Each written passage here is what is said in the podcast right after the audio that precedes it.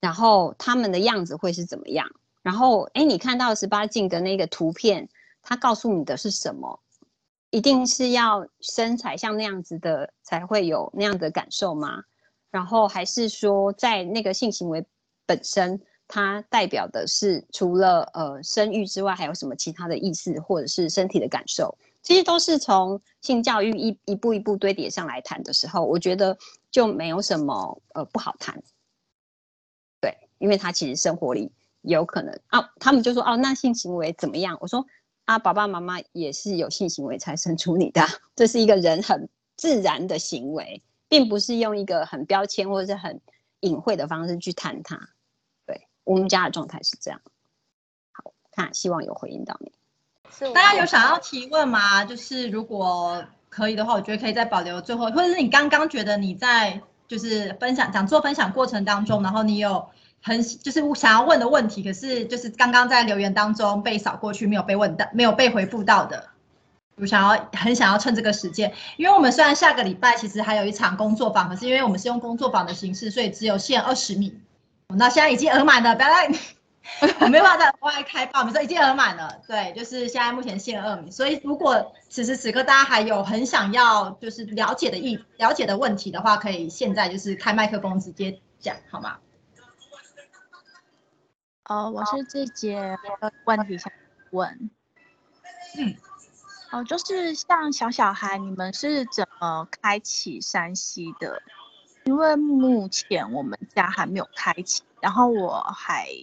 我不知道要用什么契机，就是开启，但是我们会用平板，就是把他们喜欢的东西给他们看，但是还没有发，让让他自己操作都是我带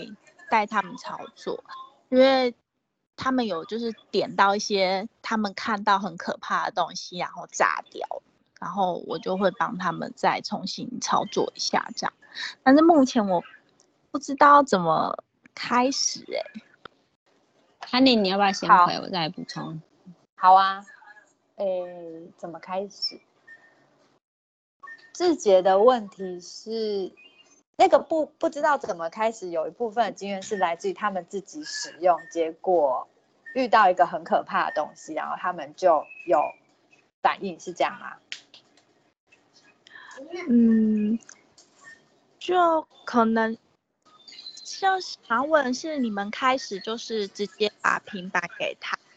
这样嘛？像在四岁的话，他就会自己点点点嘛？因为他们之前。有点点点点很急，然后不知道为什么就有出现一些东西，可能是广告还是音效，让他们觉得很恐怖。嗯嗯嗯嗯，就不就有不爽，然后后来我就跟他们说，那我帮你弄，你要什么我就帮你找这样子。哦，然后我我好像比较理解这个问题。然后那你想，请说。好好好不好？所以想问的是，说我们是一开始是怎么开始面对小孩这个，就这样直接给嘛？然后他们选到什么？如果他们有反应，我们是要怎么处理？其实问题蛮像这样，对不对？呃，对。然后还有一方面是，就是他们之前是，就是他们一整天就很多事情做，然后当时我就觉得说我我就不需要再使用到这个三 C，因为。一整天已经很忙了，然后最近我觉得好像要开始了，然后我就觉得有一点慌张，不知道怎么开始，所以就开始看母子姑娘。哦，所以想要问一下大家的经验，就是怎么样的开始是？我们家是蛮自然就开始了，就是。呃，我我儿子现在五岁，我我以他为经验。我我儿子是自然而然，因为姐姐他们他长大的时候，他他小一两岁的时候，姐姐他们就会看，然后其实我们也不会在他们面前刻意的不使用，所以他自然而然就会想也想要看，然后也想要看他自己的卡通，像他一开始看 Polly 啊、汪汪队那些的，然后。我我觉得就是我的方式就是他那时候就是使用我的平板，那他就会自己去摸索。那他如但是在这个小孩看的过程中，我觉得年纪很小的时候，他们我的观察啦，其实他们不会在平板上太久。可是我的太久是我觉得他们不太会，不太会到两个小时这么久，他们可能会半个小时、一个小时。但是如果你在这个过程中约他们说，哎，我妈妈出去骑个脚踏车，或者是要不要来摸这个，好好玩，妈妈陪你堆积木。其实，在年纪比较小，一两岁、两三岁的小孩，他蛮容易在你的邀请之下去转换。但平板只是他们其中一个玩具之一，所以我觉得那个怎么开始，我不会很明确的去有一个一定的模式，然后比较。我我的方式是，我会注意，我一定会看一下我的小孩在看什么，然后我我包括我看他卡通，或者是比如说他很喜欢玩车，我就会猜他喜欢什么，我甚至也会跟他说，哎，这很好看，这个也是车的，或这个也是机器人的，你要不要看一下？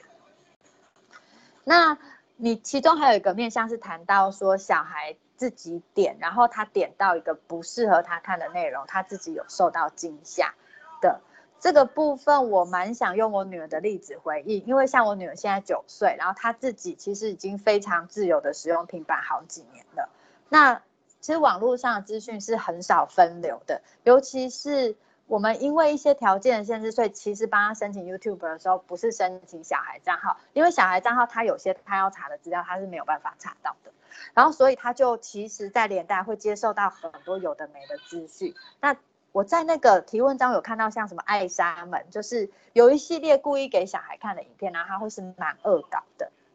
然后可能会产生让小孩惊悚的内容的。那我女儿她在点的时候，她其实会看到这些。那累积久了，她其实是抱持那我们看鬼故事的心态，又想看，然后又很害怕，然后累积久，了，她就会造成她生活上的焦虑。这个时候，她其实在前面，她就会陆陆续续跟我谈，然后。我女儿会在她焦虑的时候跟我聊，那我也会跟她聊。后来我们一起找到她焦虑的来源，其实有很多是她不小心点了一些影片，然后那些影片给她的观感让她很害怕，可是她也没有办法很明确的说出来，她没有办法把这过程描述的那么清楚。可是因为我她有来找我，我已经知道，所以我就陪她一起看，那到底在演什么，然后告诉她。我我可以帮他点出说，哦，我知道这个影片为什么会让你这么不舒服，因为这个感觉很差，或者是这么血腥的内容，或这种价值观会让你很紧张。那在一边陪他看，其实就是一边在梳理。这个其实可以就是一个可以跟小孩对话的过程。一方面，呃，我们可以跟小孩说，其实这件事情发，他们这件事发生了什么事，这个内容发生了什么，所以他很不舒服。那是不是他是不是这个感觉？然后也可以问问看，如果小孩他很害怕，在遇到这样的事情，就像你讲，会也许小孩会希望是你来帮他选。那像我我们对我女儿做法就是，她说她不想再看，所以我们就帮她把所有她看的观看记录这这类的影片都关掉，然后也取消追踪。然后有把很多变成检举不喜欢的，就是希望 YouTube 在那个机制之下不要再一直推荐给他。然后我们也有讨论一下那个 YouTube 的推荐机制。那他有把他使用上的困扰跟我们讲，比如说他是因为要搜寻这个，比如他是要搜寻樱花校园模拟器里面怎么盖房子的影片，去看到其他用樱花校园模拟器拍成的惊悚故意放进去的影片，所以他没有办法马上就知道那个东西是什么。那我们就有跟他说一下，这个网络的生态大概就是这样。那如果你要想要用网络的生态，在找你需要的东西的时候，你可以怎么做？我觉得这就是一个很好的时机，在呃陪小孩一起建立他摸怎么摸索平板，然后怎么去使用。那这这中间最重要一点就是，其实我我有个小孩，他知道他拿平板的问题来问我们，我们不会怪他，我不会先问他说你干嘛乱看这个，或你干嘛花那么多时间。他要先对我有信任，他才有机会去把他遇到的事情跟我一起聊。这样，戴琳要补充吗？嗯，好啊，我我觉得我倒没有一个什么时间点，就是其实孩子自然而然，我有发现，像团圆小孩比较小的时候，你就算可能三岁以前，你就算给他手机，但你同时在他到户外公园或是有朋友的时候，他。你要拜托他看手机，他还不看，就他要把手机丢了，然后去跟朋友玩，去玩山、玩土、玩水。所以，我我觉得那个就是很自然而然。如果今天小小孩跟你说，哦，几岁都可以，就是他跟你说，妈妈，我想用手机看我们的照片，或是妈妈我想要因为那个谁谁谁在玩一个游戏，我上次看他很好玩，我也想玩。他我觉得那个从他想要开始，再去去做一些就是考虑说你们适合给他什么样子的装置，我觉得就会比较生活也比较自然。然后像我们家的话，就是他好像是五岁的时候，爸爸给他借他一台 iPad，但是那台 iPad 的使用权是几乎没有，呃，爸爸不会去限制他怎么使用，但是他知道说这台 iPad 是爸爸的，这个账号是爸爸的，所以他要呃下载什么样的软体，或是他在上面需要有花钱的时候，他都需要去跟爸爸去做知会，或者是告诉爸爸说啊。这是你的账号，然后我先要下载一个什么软体，可以吗？然后爸爸他就会稍微考虑一下，然后也帮他搭配看一下硬碟的容量啊，然后去呃去决定说需不需要给他下，但大部分都会给他下载，只是说那是一个尊重行为。然后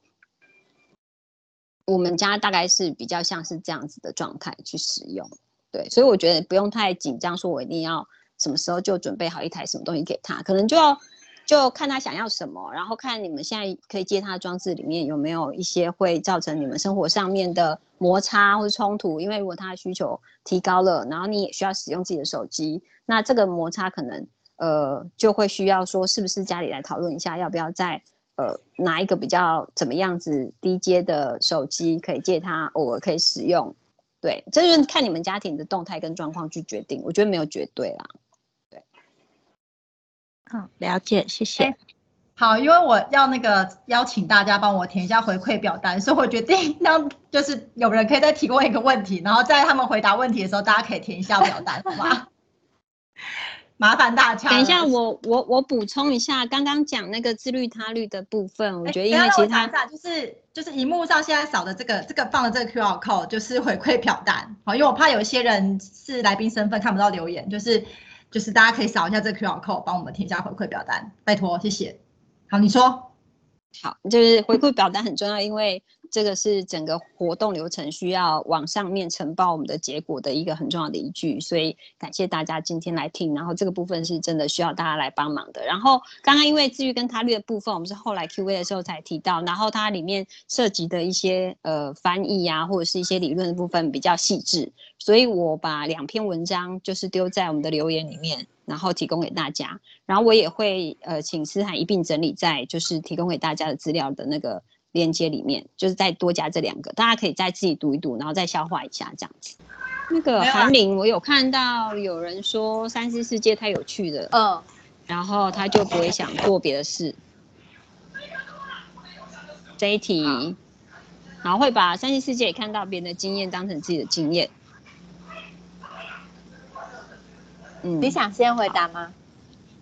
我想先回答吗？我我觉得其实我们可以，我先回答。我觉得其实我们一直在跟大家说明的是一个方向，是我们怎么样面对三 C。其实某种程度很大的